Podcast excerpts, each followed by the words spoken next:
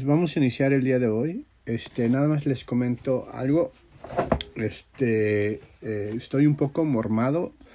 Eh, me dormí con el ventilador encendido y, y, sin taparme en la noche, entonces este, tengo dolor de garganta y estoy un poco mormado por si me escuchan ahí. Pero no se preocupe, vamos a, a tratar de hacer esto eh, súper breve porque sí quiero descansar para mañana. Este, estoy declarando que ya mañana amanezco bien para no faltar al trabajo. Y, y, bueno, para hacer eso, pues hay que descansar y hay que estar haciendo todo, todos sus cuidados creemos en la sanidad de, que Dios nos ha dado, creemos mucho en ello y, desde que empezó, empecé a sentir mal, comencé a declarar la palabra. Les pido una disculpa por si escuchan ahí este, que, que me estoy sonando o algo por el estilo. Les pido una disculpa, pero um, pues sí, así estamos el día de hoy.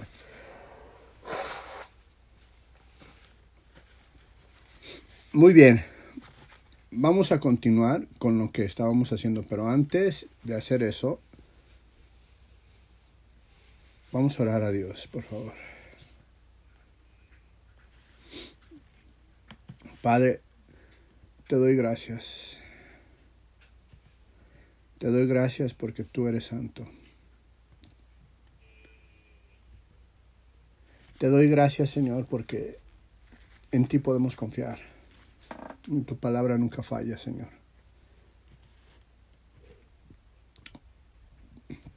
Tú has hablado en nuestra vida y nos has, y nos has dado bastantes promesas, Señor.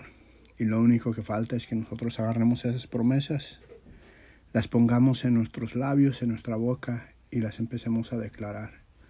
Pa Padre, yo declaro en el nombre de Jesús que toda enfermedad, que todo malestar sale de mi cuerpo, Señor, en el nombre poderoso de Jesús. Y todos aquellos que estén pasando por cualquier situación, Señor, yo declaro tu palabra sobre sus vidas. Te pido, Señor, te pido, Espíritu Santo, que hables a los corazones, hables a las mentes, comiences a hablar a los espíritus, Señor, para darles entendimiento. Tu palabra dice que tú has declarado y has eh, dicho que sea la luz. Padre, yo declaro que sea la luz en cada una de las personas que escuchan estos audios, que la luz de tu conocimiento, de tu revelación, brille en ellos para que puedan ver, Señor, lo que tú quieres que nosotros veamos. Tú le dijiste a Abraham, alza los ojos y ve las estrellas. Ve la multitud, ve eh, lo que estoy haciendo. Padre, nosotros vemos y declaramos que tú eres grande en el nombre poderoso de Jesús. Amén. Pues amén. Este, durante el audio les voy a estar haciendo validaciones nada más para asegurarme de que siguen conectados. Eh, y bueno, eh, vamos a retomar de lo que nos quedamos. Hemos estado viendo las características del profeta, eh, cómo es un profeta, y, la verdad es que ese tema es sumamente amplio sumamente amplio y hay varias características que, que nos, nos describen cómo es el profeta, cómo debe de, este, cómo uno debe de identificar un profeta o eh, eh, si estás en duda si tú tienes el llamado o el ministerio de, de, de un profeta, pues te puedas encontrar y puedas allí este, eh, comenzar tu trayectoria de, de, de, este ministerio tan hermoso que hay. ¿Vale?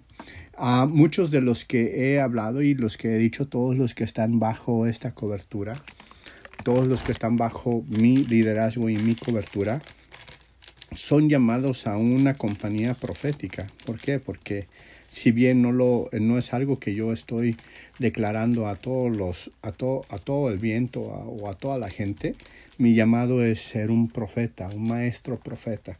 Es por esto que las personas que están bajo mi cobertura o bajo mi, liderazgo como tal, tienen este llamado, tienen este llamado. Este, eh, tal vez no lo identifiques al, al, inicio, pero, pero tienes este llamado, ¿vale? Eh, no es casualidad de que estés acá conmigo, no es casualidad de que estés conectado, No es casualidad de que estés escuchando los audios, de que estés recibiendo enseñanza de, un servidor. No es casualidad. Eh, esto es totalmente eh, planeado y programado por parte de Dios. ¿Para qué? Para que tú estés al tanto y a la alerta de, de lo que se está diciendo. Dios está preparando a su gente. Y lo que más necesitamos el día, el día de hoy en estos tiempos es conocimiento de la palabra, conocimiento de la verdad. Eso es lo que más necesitamos. No sé a quién le platicaba este, en la semana. Hay muchas, muchas predicaciones de todo tipo de predicaciones. Hay muchas cosas, pero lo que menos nos enseñan es cómo tener la mente de Cristo. Si nos enseñaran desde un inicio cómo adquirir y tener la mente de Cristo, creo que evolucionaríamos espiritualmente o maduraríamos espiritualmente como no tenemos idea. Y creo que ahí es donde eh, eh, el Señor Jesucristo nos quiere ver. Claro, algunos este, avanzan a, en, su, a su ritmo, otros, otros este, avanzan un poquito más, más rápido, pero al final, al final de cuentas es lo que queremos, estar con la mente de Cristo, estar a, la altura de, nuestro Señor Jesucristo, que es lo que estamos buscando. Él mismo dijo, mayores cosas harán, mayores cosas harán. Él mismo lo dijo si nos maravillamos de todo lo que Jesús hizo, pero no creemos lo que Él nos dijo, estamos en un problema. Él mismo nos dijo a nosotros que aún mayores cosas haríamos en su nombre. Y, y, yo soy uno de esos creyentes, de, que haríamos grandes cosas en su nombre, eh, bajo su autoridad. Y eso es precisamente lo que estamos haciendo aquí, aprendiendo la verdad para que pongamos esas obras en práctica. Pues muy bien, vamos a iniciar. Si abres tu Biblia a Malaquías 3.3, Malaquías 3.3,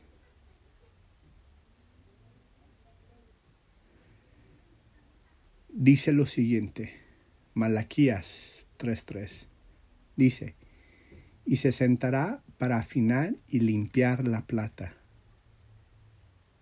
porque limpiará los hijos de Leví, los afinará como el oro y como la plata, y traerán a Jehová ofrenda en justicia. Y traerán a Jehová ofrenda en justicia.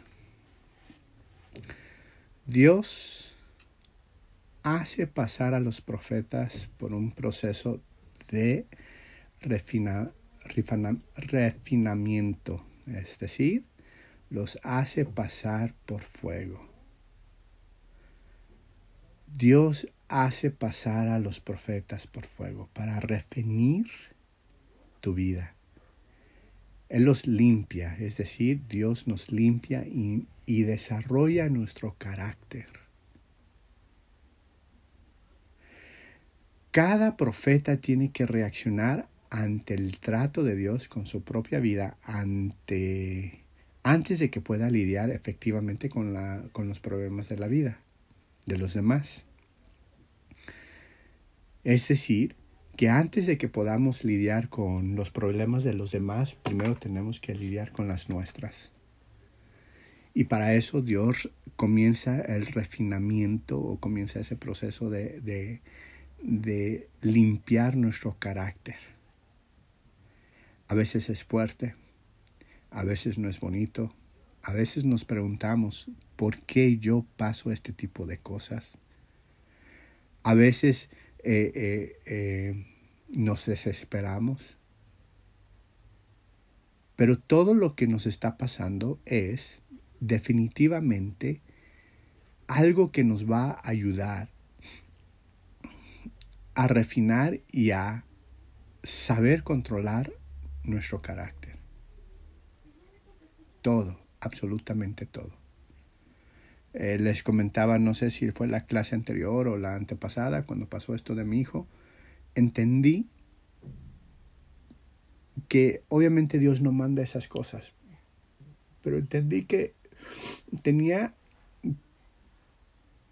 que saber cómo reaccionar ante ese problema.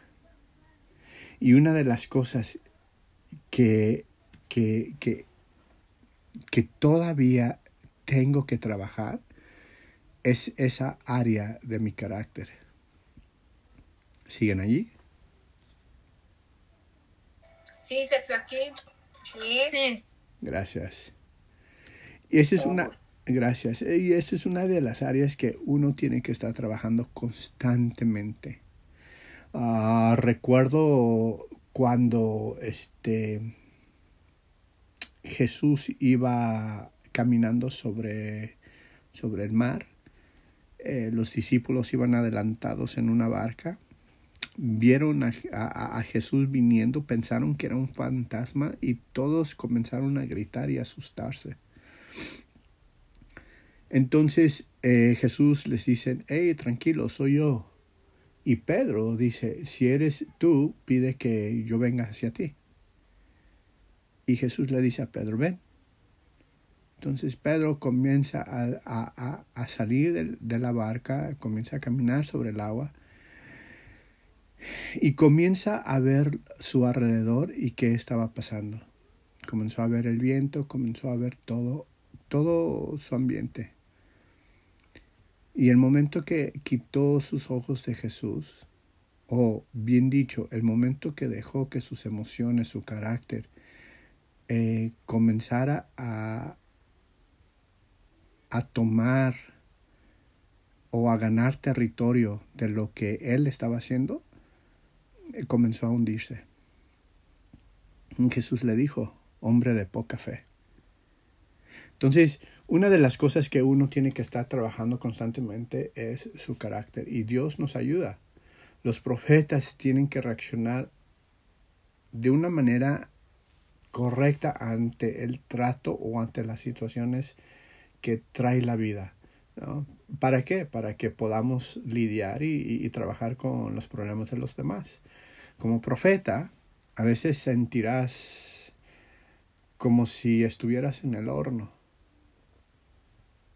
eso es muy real. A veces sentirás como si estuvieras en el horno. ¿Vale?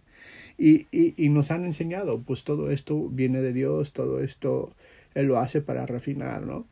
Si nos vamos a Proverbios 17.3, Proverbios 17.3, dice, el, eh, el crisol para la plata y la hornaza para el oro, pero Jehová prueba los corazones. Jehová prueba los corazones.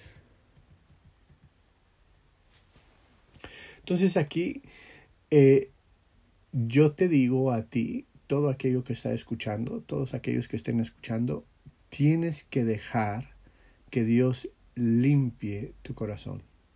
Un profeta es un vaso. Y Dios solamente usa los vasos limpios. Dios te, ayuda, te ayudará o, o te quitará toda la impureza de tu vida. Tienes que llegar a ser una materia dispuesta para ser usado como vaso profético. Tienes que dejar vaya, tienes que pasar por el fuego, tienes que dejar, dejarte pasar por el fuego y, sentir que te estás quemando. Eh, o en pocas palabras, y estoy hablando alegóricamente, tienes que pasar por, por situaciones difíciles. Porque allí en lo difícil es cuando te forma, te forma un carácter, el carácter que Dios quiere que te formes. Si nunca pasas algo difícil, jamás se va a formar el carácter o lo que necesitas para, para, para hacer lo que Dios te va a mandar a hacer. Nunca.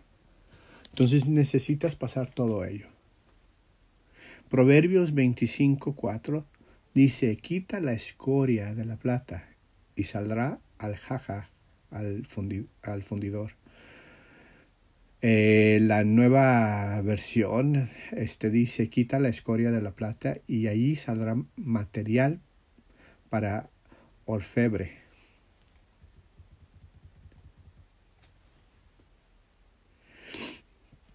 Hasta aquí. ¿Estamos bien? Excelente. Siguen allí conectados, ¿verdad? Sí. Muy bien. Cuando esto pasa, cuando estás pasando por una situación difícil, que sientes que estás pasando por un infierno, sientes que estás pasando por el fuego, no permitas que la culpa, la vergüenza o la condenación impida que aceptes tu llamado como profeta. Muchos profetas luchan con los sentimientos de incompetencia eh, por, por lo que han pasado en el pasado. Entonces, tú tienes que dejar todos esos sentimientos a un lado. Isaías fue limpiado y enviado. Si vemos Isaías 6.5, dice lo siguiente. Isaías 6.5 dice, entonces dije, ay de mí, soy muerto, porque siendo hombre inmundo de labios y habitando en medio del pueblo que tiene labios inmundos, han visto mis ojos al rey, Jehová de los ejércitos. Entonces no impidas que lo que tú piensas de ti pare tu llamado a ser profeta. No impidas que todo lo que has pasado eh, eh, o, lo que has hecho en el pasado te impida en pensar este, las cosas incorrectas. ¿Hasta acá vamos bien? Sí. Gracias. Sí. Muy bien. Los profetas tienen que ser fieles los profetas tienen que ser fieles. Eh, uno de los profetas más fieles que eh, vemos en las escrituras fue Moisés. Moisés se distinguía como un profeta por su fidelidad. Tienes que ser fiel al llamado y a la comisión. ¿Cuál es la comisión? Lo que Dios te ha mandado hacer. Si nos vamos a números 12.7, números 12.7, dice lo siguiente, sin embargo, así no es como yo hablo con mi siervo Moisés, pues nadie es tan fiel como él en toda mi casa. Si nos vamos a Salmos 101 y versículo 6, dice, mis ojos pondré en los fieles de la tierra, para que estén conmigo el que ande en el camino de la perfección, este me servirá. Entonces, uno de los mandatos o uno de las de las características principales de un profeta es que tiene que ser fiel. Fiel a su llamado, fiel a Dios. Fiel, fiel a donde Dios lo ha puesto. Tiene que ser fiel. Por eso son muy, muy, muy crítico de las personas este, eh, eh, que siguen en, en otras iglesias. Tiene que ser fiel a donde Dios lo ha puesto. Si Dios lo ha puesto en un lugar, tiene que ser fiel allí. Porque Dios tiene un propósito para ti allí. ¿Están ahí conmigo? Sí, Gracias. Ah. Dios escoge a los profetas por medio de su gracia. Dios escoge a los profetas por medio de su gracia. Si nos vamos a Primera de Corintios, capítulo 15 y versículo 10, Primera de Corintios, capítulo 15, versículo 10, dice, pero la gracia de Dios soy lo que soy. Y su gracia no ha sido en vano para conmigo. Antes he trabajado más que todos ellos, pero no, no yo, sino la gracia de Dios conmigo. Entonces la gracia de Dios es la que escoge al profeta o al ministerio profético. No es uno mismo. No es uno que dice, oh, yo quiero ser profeta y lo voy a hacer. No, es la gracia de Dios que ha escogido. Todo profeta conoce y comprende la gracia. Eh, los profetas saben que la fortaleza de Dios es por su gracia. Comprenden que no pueden cumplir su llamado y su propósito con sus propias fuerzas. Eh, los profetas dependen de la gracia de Dios. Los profetas dependen de su fortaleza, de su favor, de su poder y de su habilidad. Comprenden que sin Dios no pueden hacer absolutamente nada. Los profetas se encontrarán en situaciones en las que tienen que depender de la gracia. Si nos vamos a Juan 5:30, vemos no puedo yo hacer nada por mí mismo.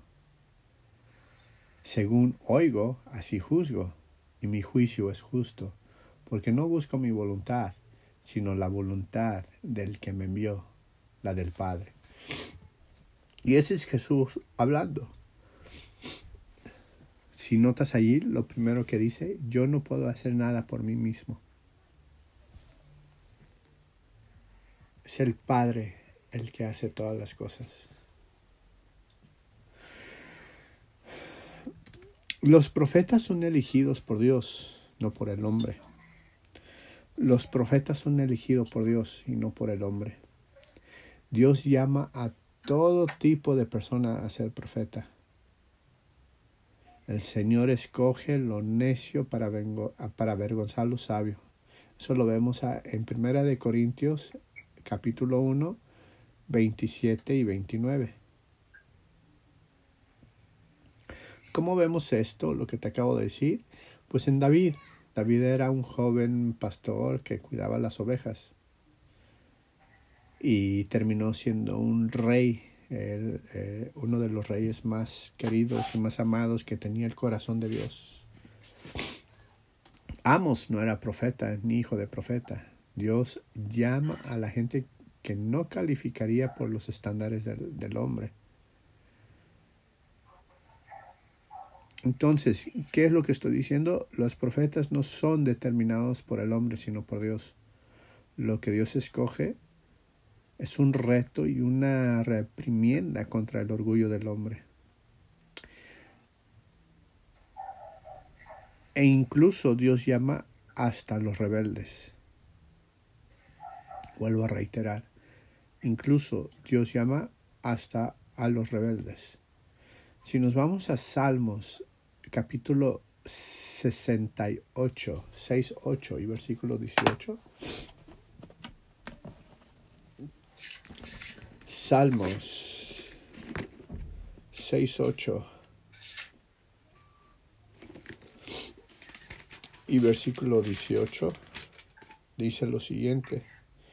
Subiste a lo alto, cautivaste la cautividad, tomaste dones para los hombres y también para los rebeldes, para que habite entre ellos ya Dios. También para los rebeldes.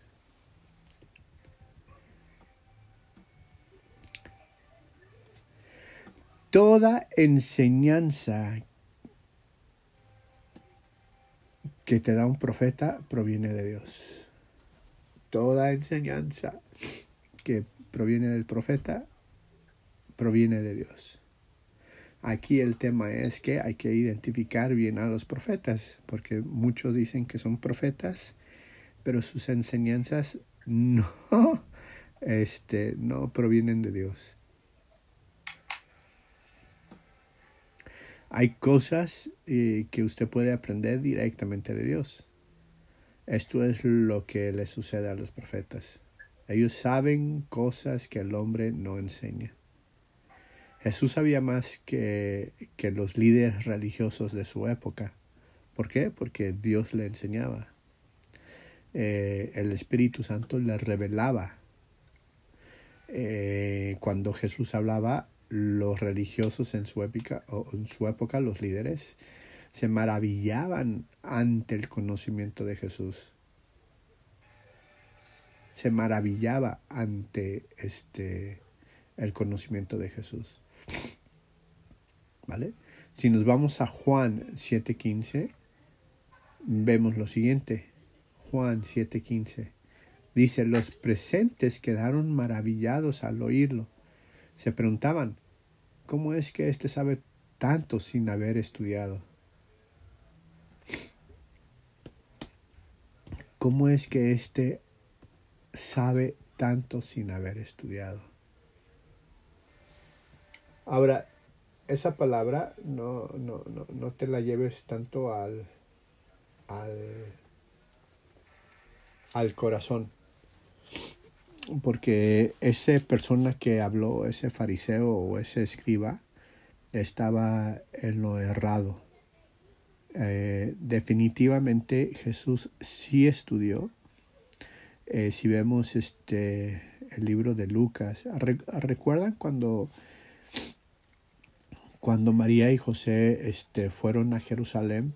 Cuando Jesús todavía era joven, tenía unos 11, 10, 12 años, y se les supuestamente se les perdió. ¿Recuerdan ese episodio?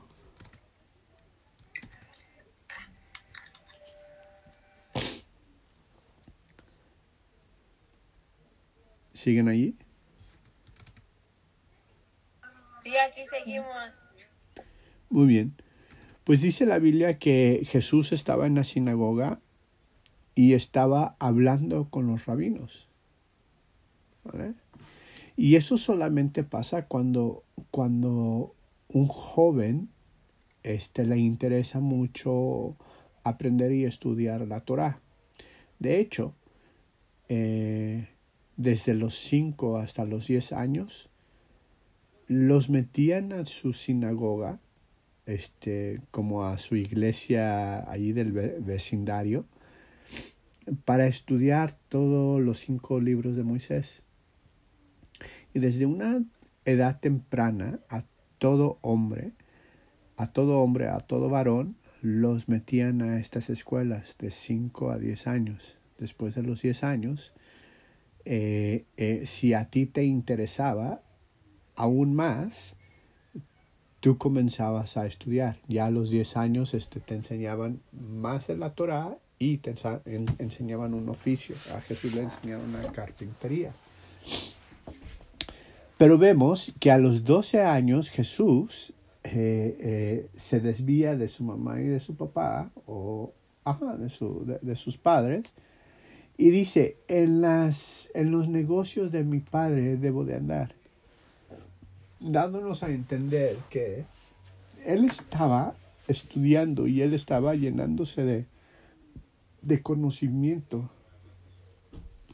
A esa edad, Dios, el Padre, le estaba revelando cosas. ¿Por qué? Porque incluso los, los estos este, fariseos o, los maestros, los rabinos se quedaban maravillados a una edad de 12 años de cómo este niño estaba hablando y les estaba enseñando. Entonces, eh, este pasaje de Juan 7:15, la persona que dice cómo es que este sabe tanto sin haber estudiado, realmente es erróneo y está equivocado. Claro que Jesús estudió. Sin embargo, al estudiar, este, eh, lo que, bueno, más bien yo voy a hablar eh, en primera persona. Lo que yo creo es que cuando estudias la palabra es cuando Dios te revela lo oculto de Él. Cuando estudias la palabra o cuando meditas la palabra es cuando Dios te revela lo oculto de Él. Y si lo estamos estudiando de una forma, de una forma, este, eh, eh, ¿cómo lo digo? De una forma que, que, que, que, trae cambio en nuestra vida, creo que el Espíritu Santo Dios eh, nos revela sus secretos. ¿Hasta aquí vamos bien? Sí. Excelente. Entonces, te, te, te invito, te, te imploro que estudies la palabra. Estudia la palabra, lee la palabra. Hazte tiempo de leerla constantemente. Porque en la medida que la vas leyendo y la vas estudiando, va a venir revelación a ti. Porque Dios habla a través de su palabra. Te habla a ti directamente a través de su palabra. ¿Hasta acá vamos bien? Sí. Excelente. Bien, sigamos. Jesús prometió a sus discípulos el don del Espíritu Santo. Y esta promesa se cumplió en el día del Pentecostés. Si vemos Hechos 2.4, vemos y dice, y fueron todos llenos del Espíritu Santo y comenzaron a hablar en otras lenguas según el Espíritu les daba que hablasen. Al Espíritu Santo se le conoce también como el consolador.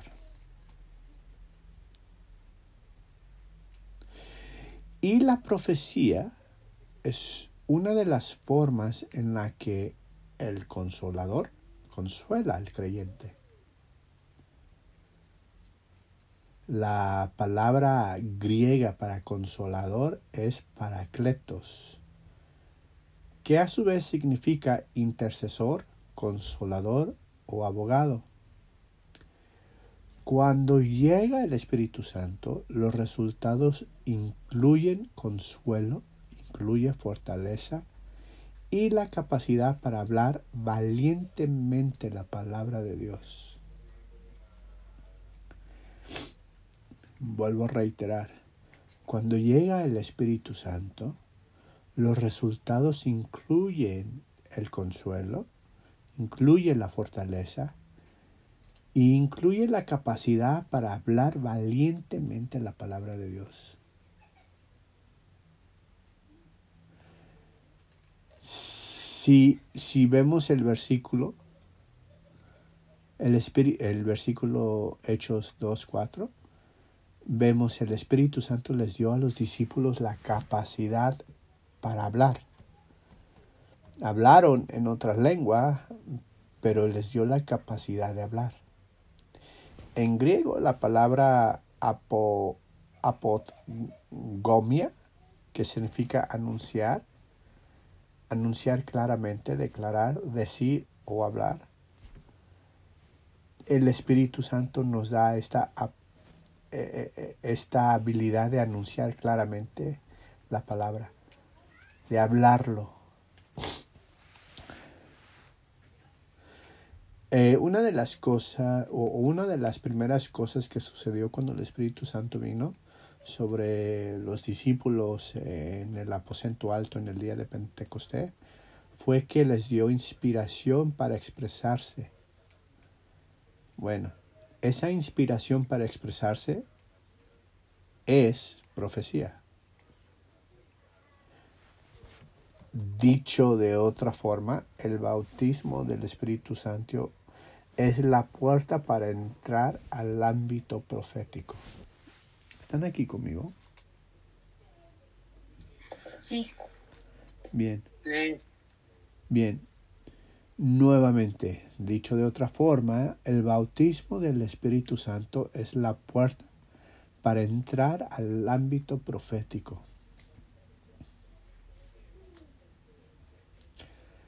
Hay una profecía de Joel que empatiza la liberación de la profecía entre los hijos e hijas y siervos y siervas. Y creo que Pedro este, la citó en, la, este, en el día de Pentecostés. Es la profecía de Joel, capítulo 2, y versículo 28 y 29. Y dice lo siguiente.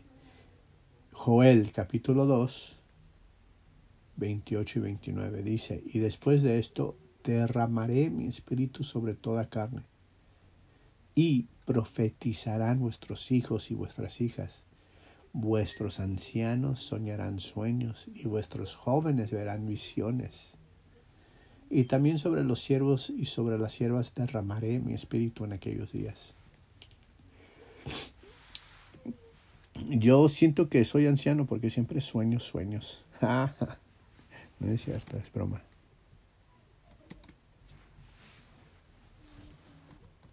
Sigamos. Millones de creyentes en todo el mundo han experimentado el bautismo del Espíritu Santo y como evidencia hablaron en lenguas. Muchos creyentes han limitado su experiencia en hablar lenguas y no, y no han experimentado la bendición de la profecía. Los creyentes de la iglesia del Nuevo Testamento podían hablar en lenguas y profetizar. vuelvo a reiterar, eh, los creyentes de la iglesia del Nuevo Testamento podían hablar en lenguas y profetizar. Tanto la profecía como el hablar en lenguas son formas de expresión inspiradas. Es fácil de explicar. Hablar en lenguas es expresión inspirada en una lengua desconocida para el que lo habla. Y la profecía es una expresión inspirada en el lenguaje conocido para el que, para el que habla. Y aquí es a donde nos metemos un, un poco al poder sobrenatural de la palabra inspirada. El poder sobrenatural de la palabra inspirada. Para poder comprender completamente el poder de la profecía, necesitamos una revelación del poder de la lengua. Nuevamente, reitero, reitero lo que acabo de decir y espero que estén tomando nota. Sé que estoy grabando el audio, pero espero que estén grabando y meditando, de lo, eh, meditando lo que les estoy diciendo. Para poder comprender completamente el poder de la profecía, necesitamos una revelación del poder de la lengua. Jesús dijo a sus Jesús dijo eh, que sus palabras eran espíritu y vida. Nuevamente Jesús dijo que sus palabras eran espíritu y vida. Palabras especialmente las que vienen de Dios, son como un contenedor espirituales que llevan espíritu y vida.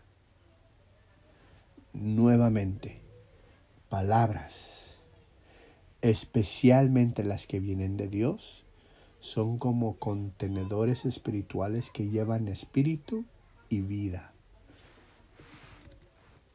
Hasta aquí. ¿Siguen conectados? Sí. Bien, las palabras tienen poder tanto para propósitos divinos como para propósitos impíos. Es decir, tienen poder para vida y tienen poder para muerte. Tus palabras. El universo completo fue formado a través de palabras el universo completo fue creado a través de palabras. Génesis 1.3 dice y dijo Dios, sea la luz. Y fue la luz. Las palabras pueden usarse para bendecir o para maldecir. Si nos vamos a Proverbios 18:21, dice, la muerte y la vida están en el poder de la lengua.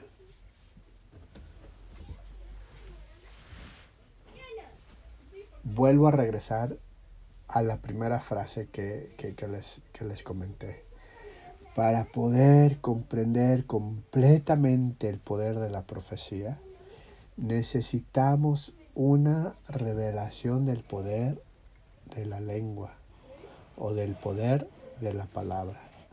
¿Hasta aquí vamos bien? Sí. Muy bien. Las escrituras están llenas de versículos que enfatizan el poder de la palabra y de la lengua. Si nos vamos a Proverbios capítulo 12, 17 y 18, dice, quien dice la verdad proclama justicia. Subrayen esa parte, por favor. Quien dice la verdad proclama justicia. Pero el testigo falso proclama el engaño. Hay gente cuyas palabras son puñaladas, pero la lengua de los sabios sanan las heridas. Ahora bien, ¿qué es decir la verdad? ¿O cuál es la verdad? Hablar la palabra. Gracias, Joana. Gracias. Me motiva que se acuerden lo que les he dicho. Hablar la palabra. Usted tiene que proclamar la verdad. La verdad es la palabra. Lo que Dios nos ha dejado. Cuando usted proclama la verdad, está proclamando justicia. Justicia. ¿Vale? Si usted declara algo que no es verdad, usted es un testigo falso que propaga el engaño. Oye, Sergio, pero el doctor me dijo que yo estaba enfermo. Sí, pero ¿qué te dijo Dios? Somos cristianos y seguimos creyéndole al doctor. ¿Qué fue lo que dijo Dios? ¿Qué es lo que te está diciendo Dios sobre tu situación? Es que no lo escucho. Pues métete a la palabra. ¿Hace sentido lo que te estoy diciendo? Sí. Sí. Bien. Si nos vamos a Proverbios capítulo 12 y versículo 25, dice, la, la congoja en el corazón del hombre lo abate, mas, mas la buena palabra lo alegra. ¿Qué nos alegra? La, buena palabra de Dios. La, palabra. la buena palabra. Claro, la buena palabra. Y esta buena palabra se refiere a la palabra de Dios. Eso es lo que nos alegra. ¿Por qué? Porque sabemos que Él es fiel y verdadero. Y Él no es hombre que mienta ni hijo de hombre que se arrepienta. Cuando Él habla, se hacen las cosas. Y si tú entras con esa creencia, si tú entras con esa convicción de que todo lo que Dios ha dicho es verdadero, entonces esa palabra te alegra. ¿Te alegra por qué? Porque tienes esperanza. ¿Esperanza en quién? En Dios, en Jesús.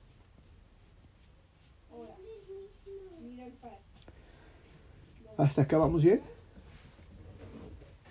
Sí. Bien.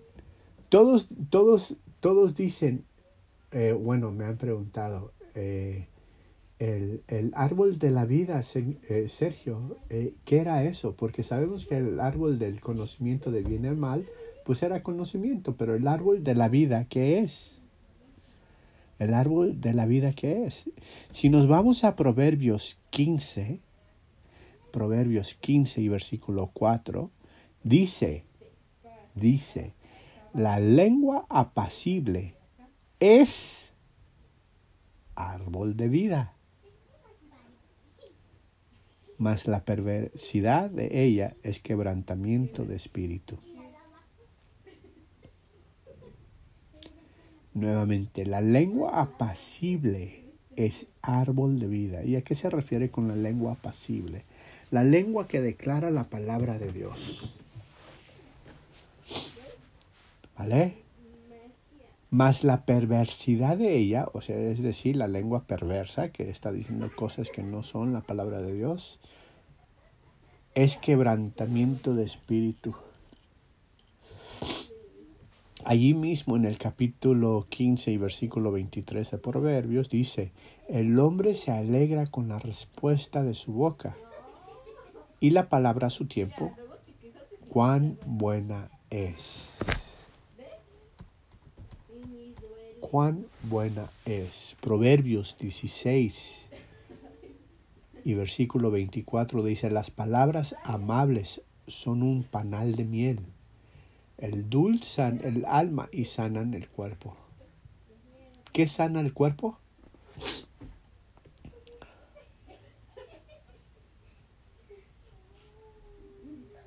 La palabra. La palabra, las palabras amables sanan el cuerpo. Estás enfermo de tu cuerpo, recibe palabras amables y vas a ver si no te sanas. Proverbios 25:11 dice, Manzana de oro son figuras de plata. Perdón. Manzana de oro con figuras de plata es la palabra dicha como conviene. Proverbios 25:15 dice, con larga paciencia se aplaca el príncipe y la lengua blanda quebranta los huesos. ¿Qué quebranta los huesos? La lengua blanda. Si nos vamos a Job 6:25, dice, cuán eficaces son las palabras rectas, pero que reprende la censura vuestra.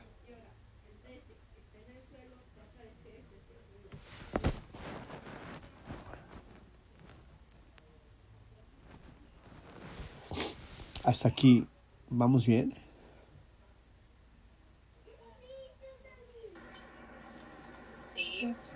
Muy bien, excelente, gracias. Las palabras correctas son contundentes. Y las palabras adecuadas dichas en el momento adecuado lleva en sí tremendo poder y fuerza. Ahora esto es muy importante. Las palabras no pueden existir sin las personas. Y las personas usan su lengua para hablar. Este es el poder que Dios te ha dado, el hablar. Por lo tanto, las escrituras empatizan el poder de la lengua para el bien, así como el mal. Si nos vamos a Santiago capítulo 3, del 5 al 12, Santiago capítulo 3, versículo 5 al 12 dice, Así también la lengua es un miembro pequeño pero se jacta de grandes cosas. He aquí cuán grande bosque enciende un pequeño fuego. Y la lengua es un fuego, un mundo de maldad. La lengua está puesta entre nuestros miembros y contamina todo el cuerpo e inflama la rueda de la creación. Y ella misma es inflamada por el infierno porque toda la naturaleza de bestias y de aves y de serpientes y de seres del mar se doman y han sido domadas por la naturaleza humana, pero ningún hombre puede domar la lengua, que es un mal que no pueda ser refrenado, llena de veneno mortal. Con ella bendecimos al Dios y Padre, y con ella maldecimos a los hombres que están hechos a semejanza de Dios. De una misma boca procede bendición y maldición. Hermanos míos, esto no debe ser así. ¿Acaso alguno, alguna fuente hecha por una misma abertura agua dulce y amarga? Hermanos míos, ¿puede acaso la hierba producir aceitunas o la vid higos? Así también ninguna fuente puede dar agua salada y dulce. Y la única forma de cómo vamos a domar la lengua es con la palabra, con la palabra.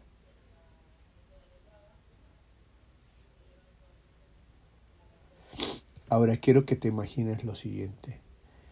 Si, si las palabras por sí son poderosas, imagínense el poder de las palabras inspiradas o palabras que llevan unción y cargadas por el Espíritu Santo tienen un tremendo poder. Una palabra profética puede cambiar toda tu vida. Vuelvo a reiterar, una palabra profética puede cambiar toda tu, tu vida. La profecía es poderosa porque es la palabra del Señor y toda palabra de Dios tiene poder.